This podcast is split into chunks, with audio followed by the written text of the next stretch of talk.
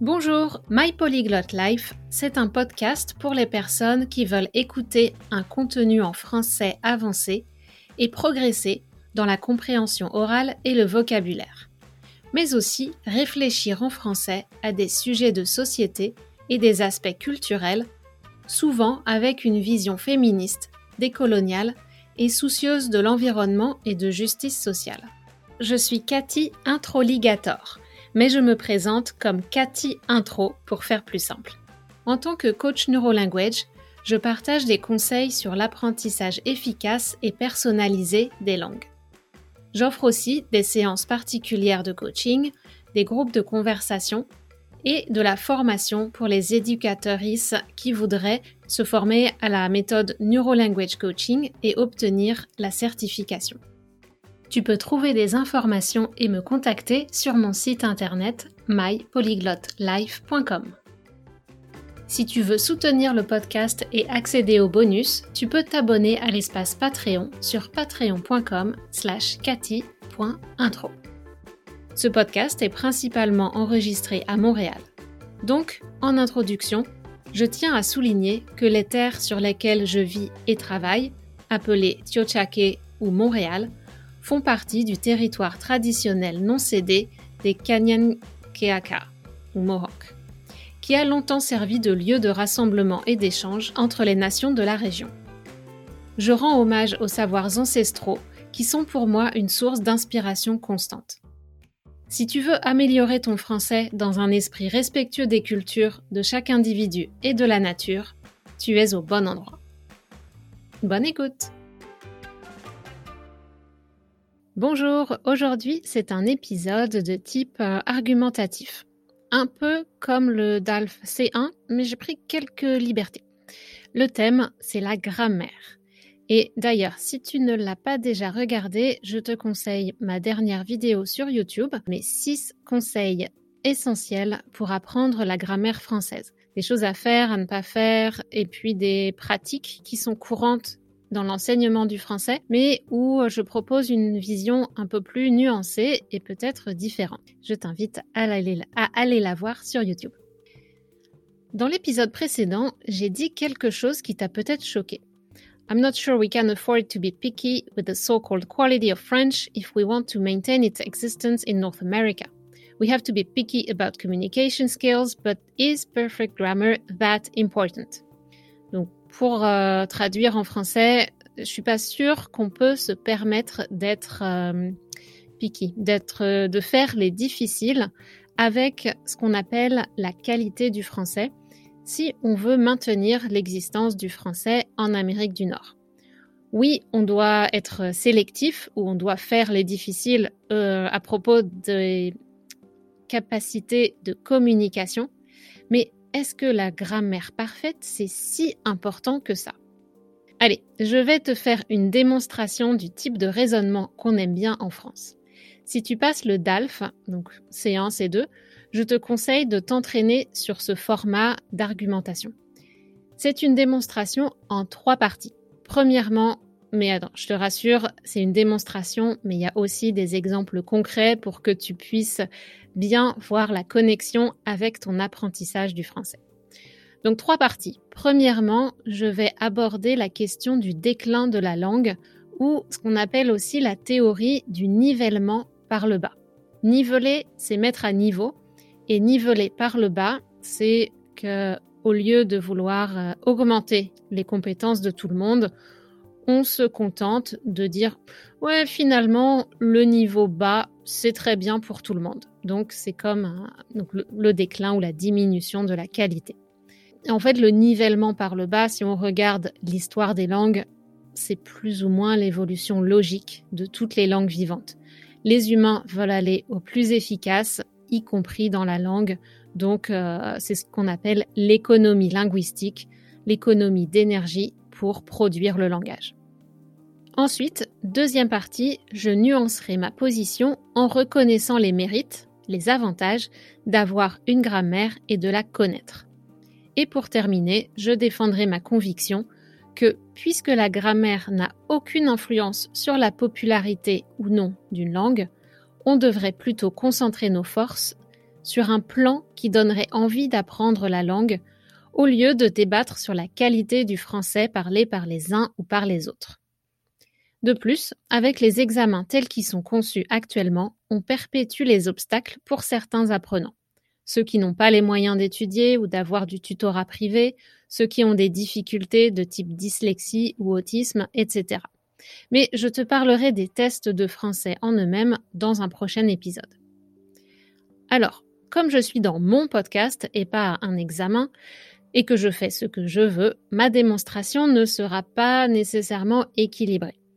Je vais te parler plus longuement de la dernière partie, ce qui est vraiment important pour la bonne santé d'une langue et ce que ça signifie pour la question de la grammaire.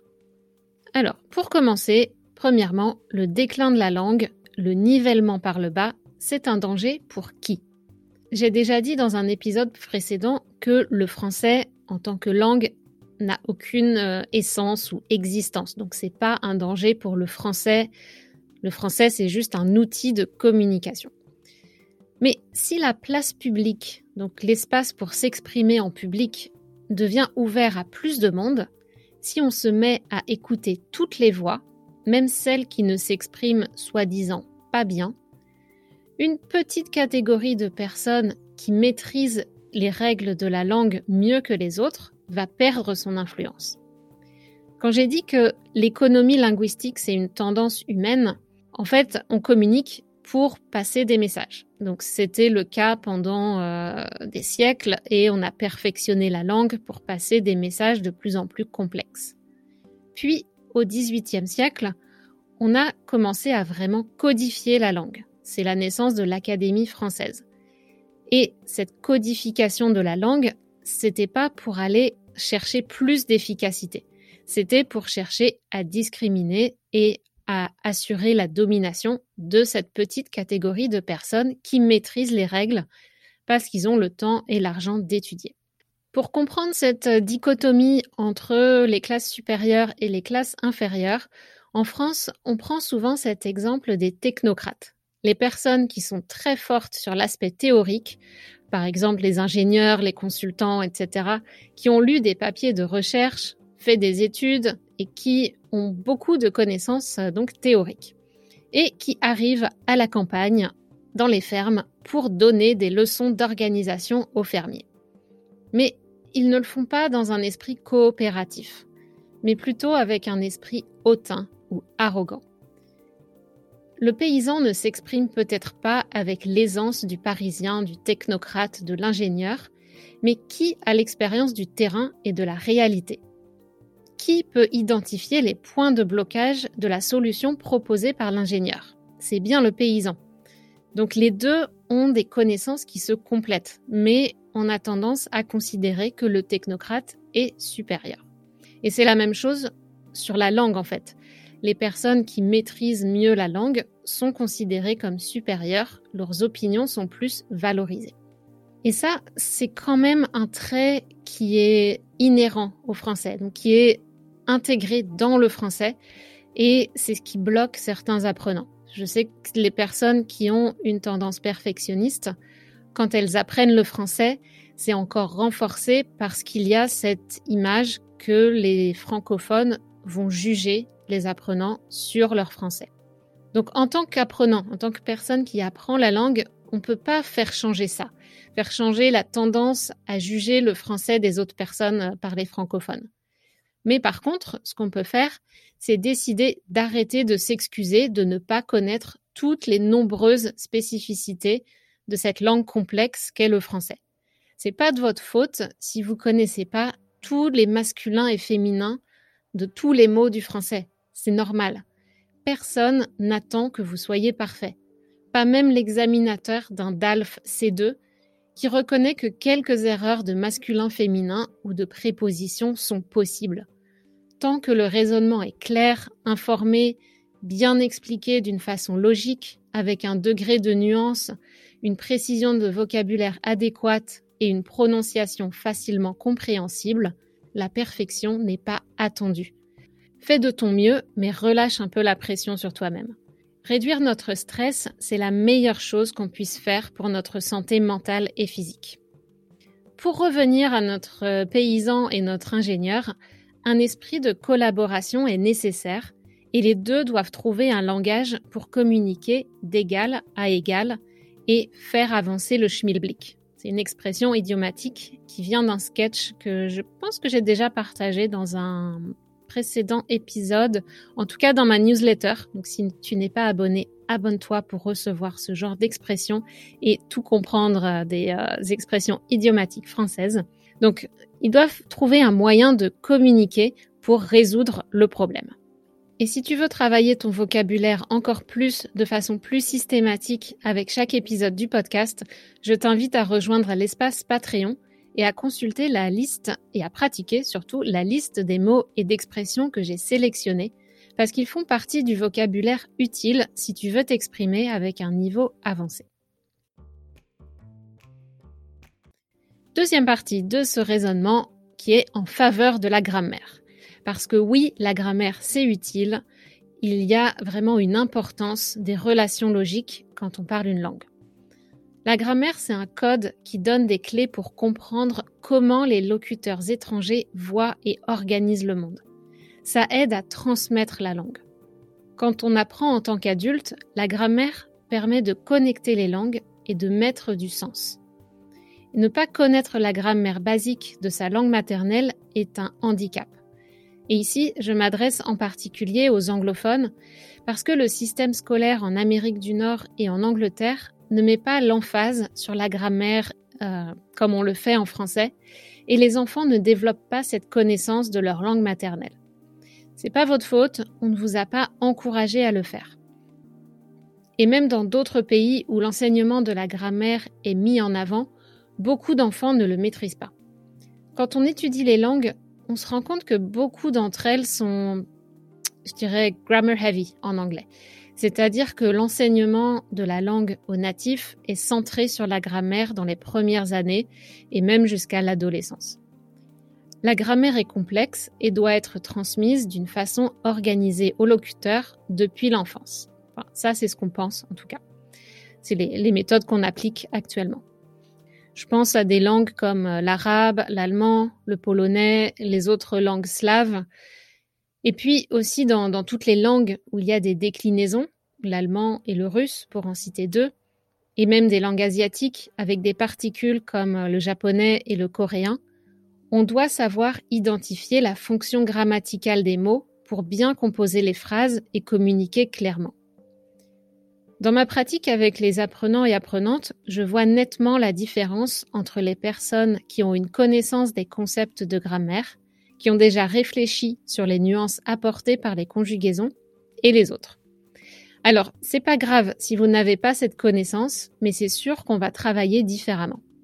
En tant que coach neurolanguage, c'est une des choses qui me différencie d'une enseignante traditionnelle c'est cette sensibilité aux acquis des apprenants et à leur parcours avant d'arriver à moi, et aussi à mon expérience euh, en tant qu'apprenante de diverses langues plus ou moins complexes.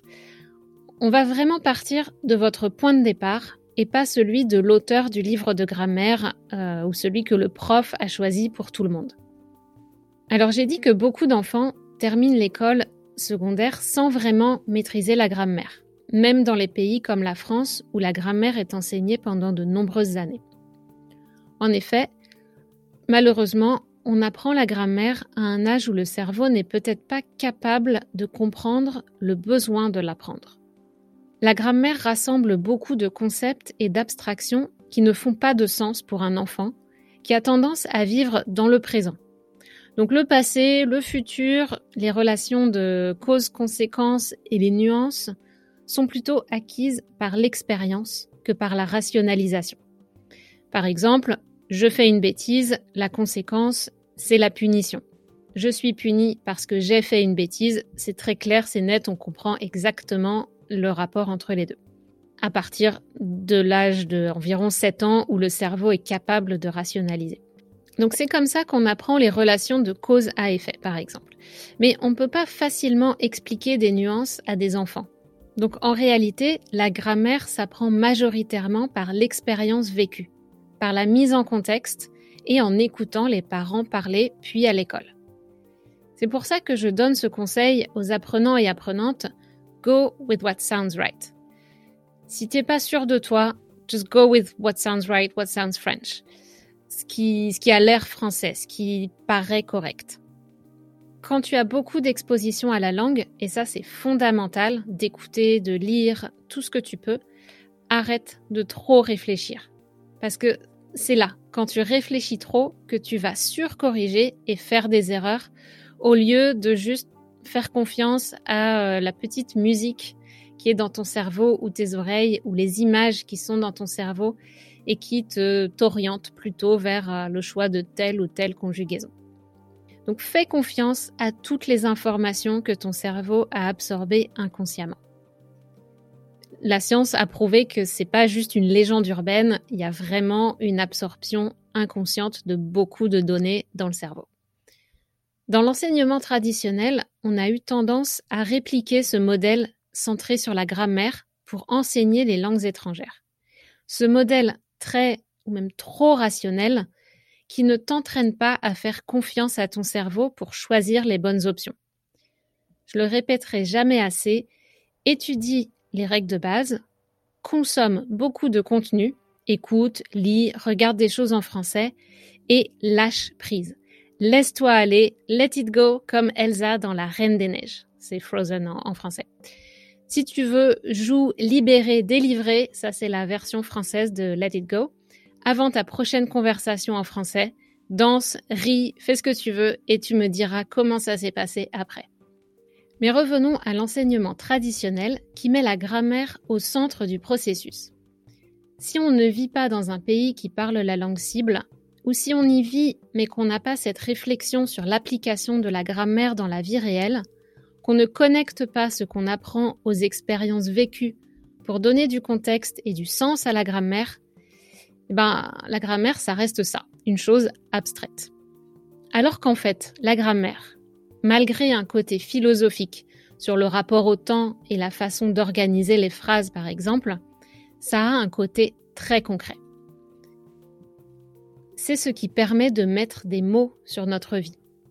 Alors, essaye de partir de l'application, du concret, de pourquoi tu as besoin de tel ou tel concept, qu'est-ce qu'il veut dire, pourquoi il est utile, etc.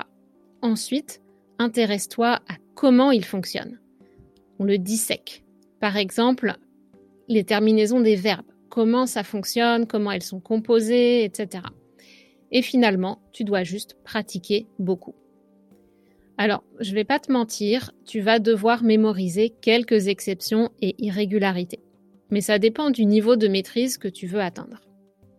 Sur ce sujet, j'ai développé plus dans la vidéo dont je t'ai parlé au début de l'épisode, donc euh, n'hésite pas à aller voir le lien qui est dans les notes de l'épisode. Finalement, pour prendre un peu de hauteur et parler plus globalement de la grammaire et du rapport entre la grammaire et la motivation d'apprendre une langue. On se rend compte en fait que la grammaire ne décourage pas les gens d'étudier une langue si la motivation est là. C'est quelque chose qui peut ralentir le process, mais on en processus, pardon. On en revient toujours au même point. Cette fichue motivation. La motivation. Comment trouver ou garder la motivation pour apprendre une langue? Parce que si je veux vraiment communiquer en français, je ne vais pas me laisser arrêter par la grammaire. Il y a d'autres exemples comme l'arabe, le japonais, le coréen. C'est des langues difficiles, en particulier à l'écrit et pour la, version formelle. Et pourtant, beaucoup de personnes les apprennent pour le plaisir ou pour des raisons personnelles. L'arabe, c'est un peu spécial parce que c'est en partie transmis par la religion musulmane et la sphère d'influence de la culture arabe est immense. C'est un héritage du passé qui n'est pas prêt de disparaître. Le français aussi bénéficie d'une grande sphère d'influence, mais aussi d'un atout non négligeable que possèdent aussi le japonais et le coréen, une culture avec une forte identité et un bon marketing. J'ai lu récemment que la France connaît une pénurie de profs d'allemand. C'est pas une carrière qui suscite les vocations en France. Dois dire que depuis que j'ai repris contact avec la langue allemande, je me rends compte que j'aime bien la musique en fait. Tu trouveras peut-être ça bizarre, il y a peut-être une part de nostalgie des sons des années 1980, mais j'aime aussi les chansons indie en allemand. Mais bon, en général, il faut reconnaître que la langue allemande, c'est pas très sexy et que c'est difficile de trouver des façons de motiver les jeunes à apprendre cette langue. D'autant plus que la majorité des jeunes Allemands et des moins jeunes parlent un très bon anglais. La seule raison pour laquelle elle est encore aussi présente dans les collèges et les lycées français, c'est parce que c'est un marqueur social fort et une manière de trier les élèves. C'est peut-être un peu moins vrai maintenant, mais ça l'était à mon époque. C'est-à-dire que les meilleurs élèves apprenaient l'allemand et les élèves euh, qui avaient la réputation d'être paresseux étudiaient l'espagnol. Bref, à mon avis, si l'allemand veut recruter plus de nouveaux apprenants en dehors des immigrés qui n'ont pas le choix, en Allemagne, il faut améliorer le marketing et trouver un domaine culturel qui donnera envie de s'intéresser à ces sons étrangers. Comme par exemple l'ont fait euh, le, Japon et la Corée avec euh, le J-pop, K-pop, K-drama. Ça porte euh, vraiment la culture coréenne à l'étranger et ça donne envie d'apprendre la langue. Mais aussi, comme le fait le français, peut-être qu'on pourrait euh, inciter les jeunes Allemands eux-mêmes à créer et communiquer dans leur langue ou de façon bilingue et pas uniquement en anglais. Donc peut-être de s'ouvrir un peu plus à l'international et de nous proposer des choses qui nous diraient tiens finalement l'allemand euh, pourquoi pas? Il y a des choses intéressantes que je peux consommer seulement en allemand donc euh, bah, je vais me mettre à apprendre l'allemand alors dans le cas du Japon il y a le fait aussi que euh, ce soit une île qui était isolée culturellement pendant longtemps. Donc l'anglais va prendre plus de temps à se répandre là-bas et la, la langue japonaise garde une très forte identité. Mais il y a énormément et de plus en plus d'anglicisme dans le japonais. Dans les chansons, on entend de plus en plus d'anglais. Mais la culture manga, animé, le cinéma et une littérature très spécifique avec un style spécifique sont un outil pour charmer et attirer des apprenants malgré la difficulté de la langue. Et le cas du coréen, c'est vraiment intéressant. Euh, avec, comme j'ai déjà mentionné, avec euh, la K-pop et les K-dramas. Et comme on en avait parlé avec euh, Aïcha dans le podcast au sujet de l'investissement de la province du Québec dans la production culturelle en français, c'est vraiment un outil très puissant. On se rend compte à quel point le marketing d'une langue repose sur la production culturelle dans la langue. Et c'est dommage que la partie anglophone du Canada ne soit pas plus exposée aux productions francophones ou qu'il n'y ait pas un vrai dialogue entre les deux. Il y a beaucoup d'organismes qui essayent de, de faire la promotion des productions francophones dans le reste du Canada, mais c'est un peu David contre Goliath et euh, des artistes populaires comme euh, Charlotte Cardin qui chantent en français et en anglais pourraient aider à créer ce pont. Mais je ne sais pas si les fans de ces chansons en anglais savent qu'elle chante aussi en français. Comme pour Céline Dion, beaucoup de personnes ignorent qu'elle a des chansons en français.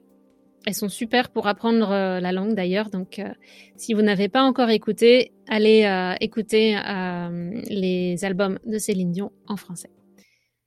Dans le cadre du chinois, c'est aussi une langue difficile mais qui attire du monde parce que la Chine a un pouvoir économique. Il y a la nécessité, euh, si on veut avoir des relations économiques avec des entreprises chinoises, de se familiariser avec l'étiquette et les codes du business. Et donc, apprendre la langue, c'est un moyen, une porte pour justement pénétrer euh, cet environnement euh, business en Chine. Comme on le voit, la popularité d'une langue n'a rien à voir avec la complexité de sa grammaire. Sinon, le français ne serait pas l'une des langues les plus demandées dans le monde. Mais ça a plus à voir avec l'attractivité de sa culture. Et toi, quelle est ta relation avec la langue et la culture française? Ou le français d'autres régions francophones et leur culture? Envoie-moi un email ou laisse un commentaire sur YouTube ou mes réseaux sociaux pour me dire j'aimerais bien connaître les tendances chez mon auditorat. En tout cas, on en revient toujours au même point on a besoin d'une motivation et d'un désir d'interagir avec la langue, dans la langue, que ce soit pour la parler ou pour comprendre des chansons, des films, des livres, des univers culturels. Et pour ça, je pense que les locuteurs natifs doivent ressentir une certaine fierté de leur langue et un désir de la transmettre. On doit entretenir l'amour pour le français, l'allemand, etc. chez les jeunes. Or, on aime plus facilement les choses ou les gens quand on reçoit de l'amour en échange. Si on reçoit de l'amour et qu'on en donne, la relation peut continuer longtemps. Et là-dessus, je trouve que les locuteurs du français pourraient faire un peu plus d'efforts. Beaucoup de locuteurs et locutrices sont pleins de compassion et accueillants ou accueillantes. Ils et elles veulent vraiment aider les étrangers à parler en français, mais il n'y a pas toujours cette même tolérance envers les francophones natifs ou natives qui ont un français jugé mauvais ou inférieur. On va culpabiliser les gens, y compris les francophones, sur leur français. Au lieu d'essayer de, comprendre pourquoi ça arrive, je vais dire ce qui est comme un gros mot en, français, euh, les causes systémiques, donc tous les mécanismes sociaux euh, qui, qui provoquent cette situation que certaines personnes maîtrisent plus ou moins bien le français, au lieu d'essayer de comprendre pourquoi il y a ces problèmes et comment y remédier, certains et certaines gardiens et gardiennes de la langue française portent rapidement des jugements et font des remarques désagréables et condescendantes. Et ça, ça peut être décourageant. Ça, ça donne pas envie de porter le français fièrement, de produire en français et de prendre des risques et de montrer euh, toute sa créativité. En conclusion, je voudrais dire qu'il y a tellement d'incohérences dans la grammaire tellement de choses que le citoyen lambda, le citoyen euh, commun, standard, n'a pas l'occasion de pratiquer dans sa vie quotidienne, et donc si on ne le pratique pas, on l'oublie, que la grammaire courante se simplifie naturellement, au fil des ans. Alors c'est vrai qu'on a perdu quelques nuances et que certaines incohérences actuelles s'expliquent par la disparition d'un concept. Par exemple, le passé simple, le subjonctif imparfait, avait une fonction, mais comme on ne les utilise plus, on doit utiliser une alternative qui n'a pas forcément un sens logique sur le plan grammatical. Mais ça, c'est l'évolution naturelle des langues. Et il faut toujours replacer les choses dans une perspective historique. L'écriture est très récente à l'échelle de l'humanité. Les premiers qui écrivaient faisaient ça quasi à plein temps. C'étaient les moines, et en fait, les moines, ils n'avaient pas autant de règles. Chacun écrivait un peu comme il voulait. C'est pour ça qu'on a décidé d'en créer des règles pour mettre un peu d'ordre. Mais avec la diffusion de plus en plus large de l'écriture, encore plus après la révolution industrielle et maintenant avec les outils informatiques qui s'ajoutent au traditionnel papier-crayon, comment voulez-vous réglementer tous les écrits? Comment voulez-vous contrôler tout ce qui est écrit, tout ce qui est produit partout dans le monde en français? On est obligé de lâcher du lest ça veut dire d'être moins strict et de se concentrer sur les aspects fondamentaux. Mais on doit aussi être conscient que les bases fondamentales d'aujourd'hui, dont le subjonctif fait encore partie par exemple, subjonctif présent et passé, seront peut-être différentes demain. Alors que fait-on de tous les textes passés qui nous deviennent peu à peu inaccessibles? Eh bien, on fait ce que les humains ont toujours fait, on s'appuie sur des gens qui sont en charge de transmettre la connaissance. Parce que si vous y pensez, en anglais, c'est très rare de lire Shakespeare dans le texte, donc de lire Shakespeare comme il l'a écrit à l'époque. Ou alors c'est vraiment une étude et on a un professeur qui nous explique la langue de l'époque. Donc peut-être que les adolescents d'aujourd'hui, et même d'hier honnêtement, ne sont pas motivés pour lire Flaubert en version originale. Mais si on leur présente l'histoire d'une façon plus moderne, par exemple une bande dessinée ou une version écrite dans un français plus moderne, et que ça leur permet de découvrir l'histoire et le message du roman, est-ce qu'on ne perpétue pas la culture et la connaissance d'une certaine manière en faisant ça? Et alors, dans le tas d'adolescents, donc dans l'ensemble des adolescents et adolescentes qui vont découvrir Flaubert et Madame Bovary de cette façon, il y a peut-être un petit nombre qui décidera d'aller découvrir le texte original ou d'aller étudier les œuvres de cette époque et qui ainsi deviendra à son tour un maillon dans la chaîne de la transmission du savoir. Bref, Puisqu'on parle de littérature, est le vecteur principal de la transmission du français soutenu et conforme aux règles, en conclusion, j'aimerais quand même te dire de ne pas avoir peur du passé simple. C'est pas si compliqué que ça quand on le lit de façon passive, et très peu de francophones savent l'utiliser de façon active. Donc dépasser ta peur et ton blocage sur ce point de grammaire peut te donner accès à une grande quantité de livres et progressivement développer ta compréhension avancée du français et ton vocabulaire. Mais en attendant, les graded readers, les bandes dessinées ou euh, ce qu'on appelle les romans graphiques, qui sont donc des romans mais avec beaucoup d'illustrations, ou même les blogs, sont aussi de super supports pour te permettre d'augmenter la quantité de lecture que tu fais en français. Après ça, ou avant, si tu veux pratiquer sur la partie active de production, fais-moi signe pour savoir s'il y a des places disponibles dans un des groupes de conversation du salon de français ou pour des séances en privé avec moi. Et un mot pour les profs avant de se quitter. Si tu as envie de transmettre ta passion, mais que tu es désespéré devant l'apathie de tes étudiants qui s'ennuient et qui baillent quand tu fais tes cours, ou si tu cherches à développer tes compétences en matière d'apprentissage interactif, qui renforce l'autonomie de l'apprenant et apprenante et l'efficacité du processus, contacte-moi pour t'inscrire sur la liste d'attente de la formation Neuro-Language Coaching. Une approche qui combine les neurosciences, le coaching et l'expertise linguistique du ou de la formatrice. En plus, quand tu fais la formation avec moi, tu bénéficies d'une séance de questions-réponses au sujet de la transition de prof ou tuteur-tutrice à coach. Sur ce, je te dis à très bientôt dans le prochain épisode. Ciao, ciao voilà, si vous aimez ce podcast, n'oubliez pas de vous abonner et d'en parler autour de vous, et je vous dis à très bientôt sur My Polyglot Life en français.